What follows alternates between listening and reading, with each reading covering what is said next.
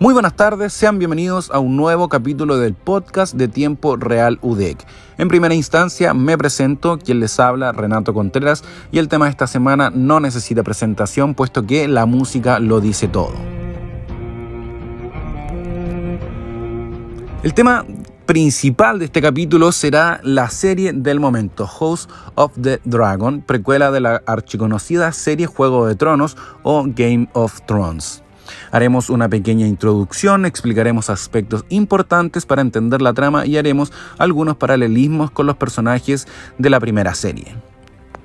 Para comenzar a entender un poco mejor acerca de los acontecimientos de la serie de HBO House of the Dragon, primero hay que contextualizarla.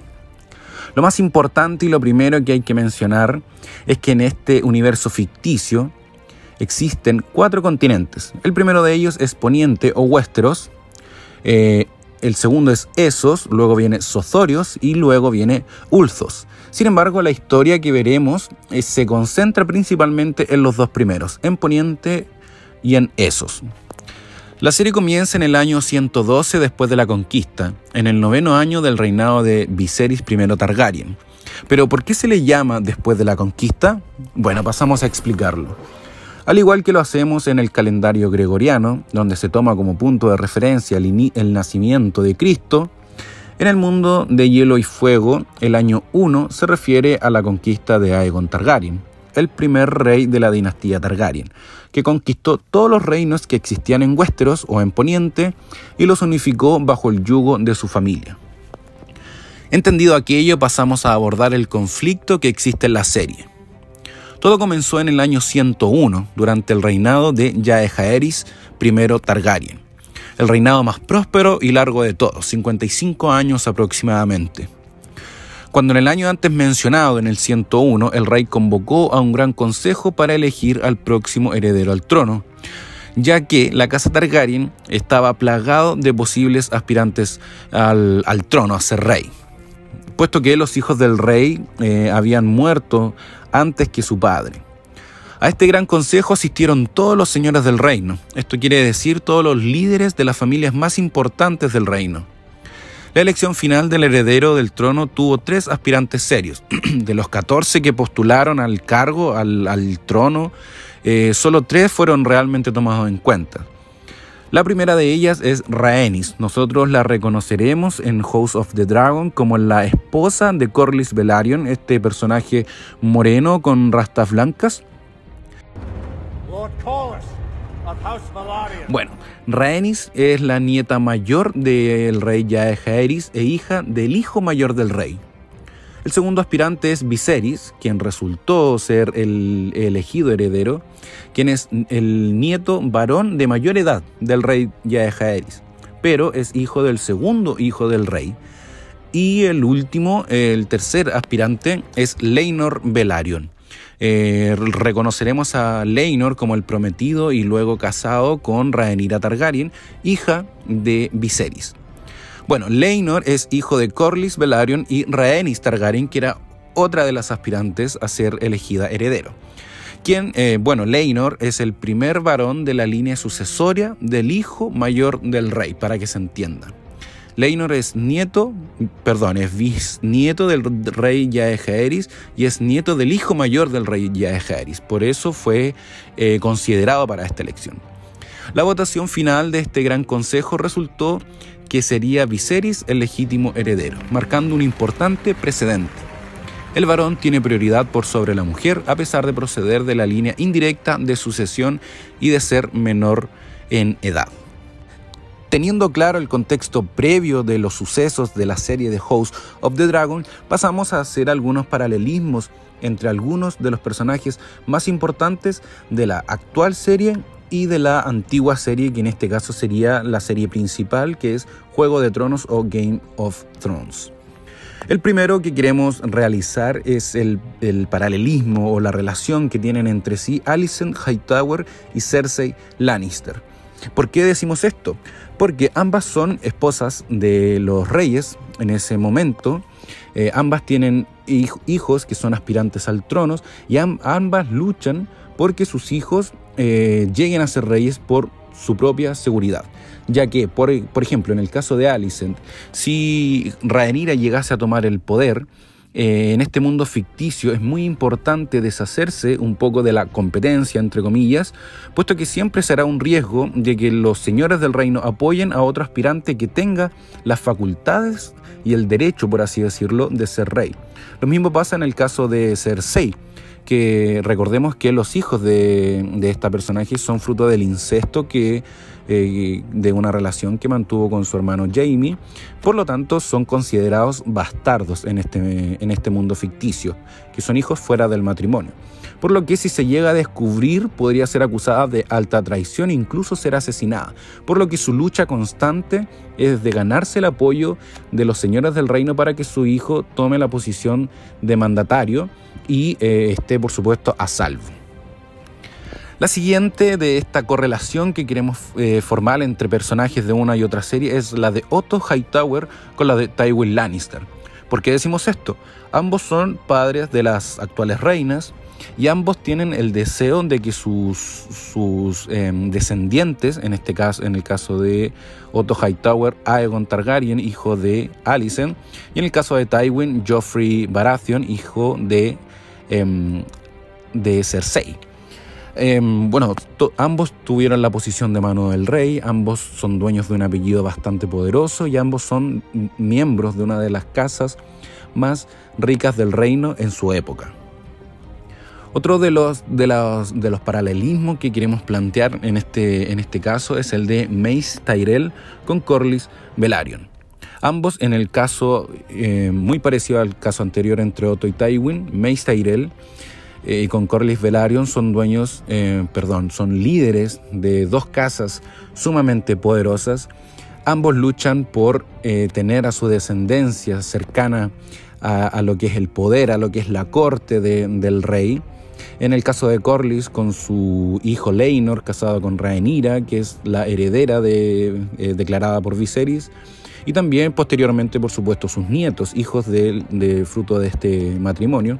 Y en el caso de Mace Tyrell, eh, recordemos, él es el padre de Marjorie Tyrell, que se casó con Joffrey con la esperanza de que engendren un heredero y que ese heredero tenga sangre Tyrell sentada en el trono de hierro. El siguiente paralelismo o correlación que queremos plantear es el de Daemon Targaryen con Stannis Baratheon.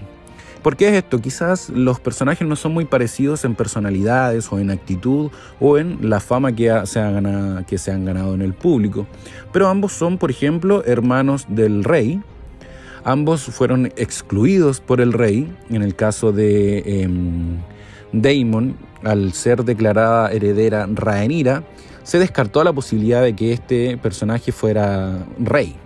Y en el caso de Stannis, al él mismo descubrir que sus sobrinos, sus supuestos sobrinos herederos, son fruto del incesto y son, no son hijos directos de eh, su hermano el rey, también siente que tiene eh, el derecho al trono. Y ambos fueron excluidos por sus hermanos, alejándolos, exiliándolos, en el caso de Stannis, eh, enviándolo a Dragonstone, y en el caso de Daemon, exiliándolo al continente de esos. Por supuesto, mencionar eh, a Sir Laris Strong, eh, que a muchos es inevitable no acordarnos, por ejemplo, es una extraña combinación entre Varys y Littlefinger, Peter Baelish. Puesto que, em, por ejemplo, en el caso de Varys, es muy similar su actitud del espionaje, de tener información, del murmullo. Y en el caso de Peter Baelish, el parecido, la relación que tienen es que ambos, en el caso de Laris Strong y Peter Baelish, ambos son de casas menores, por así decirlo. Esto quiere decir que su destino no está en grandes posiciones de poder y buscan eh, su destino a través de, claro, la, pillería, por así decirlo, de, la viveza o de sus habilidades para manipular a la gente. Y por supuesto, por último, mencionar que es inevitable pensar el parecido, ya que son familia, y también la situación que viven muy parecida entre Rhaenyra Targaryen y Daenerys Targaryen. Ambas son legítimas herederas del poder, del trono, y ambas quieren ser despojadas de esto. Ambas luchan o lucharán para eh, conseguir lo que les corresponde por, em, por derecho, al fin y al cabo. Y ya para finalizar y habiendo contextualizado tanto este mundo ficticio, lo que sucedió previamente al reinado del rey Viserys y la situación que viven durante el reinado del rey Viserys, los personajes principales de la serie, pasamos a especular acerca de qué bandos eh, se formarán en este futuro conflicto. No es un secreto para nadie que la guerra se acerca, sobre todo por el hecho de que el largo reinado del rey Jaehaerys eh, provocó mucho tiempo de paz a la gente en este, en este reino, se les entrena para la guerra. Fuimos testigos tanto en la serie Juego de Tronos como en la de House of the Dragon, que a los niños los enseñan desde muy pequeños a manejar las armas, a ser líderes tanto en la batalla como en el, en el mandato, por lo que los ánimos se están calentando y como dice el lema de la casa Stark, Winter is coming.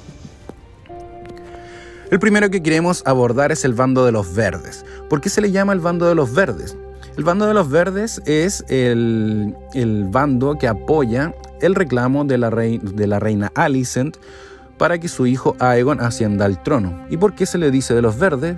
Simplemente es porque el verde es el color de la bandera de la casa Hightower. Y quienes apoyarían a este bando, por, su, por supuesto, la casa Hightower, que es una de las más antiguas de este mundo ficticio, junto con los Tyrell. Que los, que los, perdón, los Hightower siguen siendo vasallos de los Tyrell. Recordemos, los Tyrell son los eh, amos de High Garden, uno de los más prósperos y ricos territorios del reino. Otra casa que apoyaría el reclamo de los verdes sería los Lannister. ¿Y por qué decimos esto? Porque eh, Lannister, miembro del Consejo Real del Rey Viserys, le propuso matrimonio a Rhaenyra. En este mundo ficticio las propuestas se toman muy en serio y un rechazo se toma como un insulto personal, tanto a su persona como a su familia. Por lo que no es de... Em, no es de extrañarse que los Lannister tomen el bando de los verdes. En el caso, por ejemplo, del reclamo de la reina, de la princesa Rhaenyra, perdón, al ascenso como reina, se le llama al bando de los negros. Los negros son quienes apoyan a la reina Renira. ¿Y por qué se le llaman así? Porque eh, llanamente el escudo o el emblema de los Targaryen es negro. ¿Quiénes apoyarían este, este reclamo? Principalmente los Velaryon. ¿Por qué decimos esto? Porque Rhaenyra eh, se casó con Leinor Velaryon, tuvieron hijos. Y em, como mencionamos anteriormente, Corlys Velaryon eh, tiene como principal ambición que su sangre se siente en el trono de hierro, por lo que apoyaría el reclamo de la princesa Rhaenyra para que sus nietos luego se, sienten en el trono de hierro. ¿Quién más apoyaría el bando de los negros? Los Arryn, lisa llanamente porque la madre de Rhaenyra es una Arryn. Y como mencionamos anteriormente, todas las casas, o quizás la gran mayoría, buscan una posición de poder y ya teniendo sangre Arryn, eh, por supuesto que le favorecería también para su causa. Y eh, por último, también especulamos que los Baratheon apoyarían al bando de los negros. ¿Por qué decimos esto? Porque eh, Rhaenys, que es la esposa de Corlys Velaryon, tiene, su madre es una Baratheon. Entonces corre sangre Baratheon tanto por ella como por los hijos de Rhaenys y por los nietos también, por lo que es un beneficio tanto para, para la casa Baratheon como para la casa Arryn y para la casa Targaryen. Los lazos matrimoniales son súper importantes para ganarse el apoyo y el favor del el poder. Y con esto finalizamos la entrega de hoy. Por supuesto, nos hubiese encantado extendernos mucho más. Recordamos que toda la información obtenida fue eh, directamente de los libros de la saga principal de Canción de Hielo y Fuego, que son Juego de Tronos, Choque de Reyes, Tormenta de Espadas, Festín de Cuervos y Danza de Dragones, todos escritos por George R.R. R. Martin. También se ocupó la enciclopedia que tiene este El Mundo de Hielo y Fuego, que se llama precisamente El Mundo de Hielo y Fuego. Y también nos apoyamos del Wiki Fandom de Hielo y Fuego, que es redactado por fanáticos de todo el mundo con lujo de detalles. Así llegamos al final de esta entrega y por supuesto los esperamos en un próximo episodio del podcast de Tiempo Real. Muchas gracias.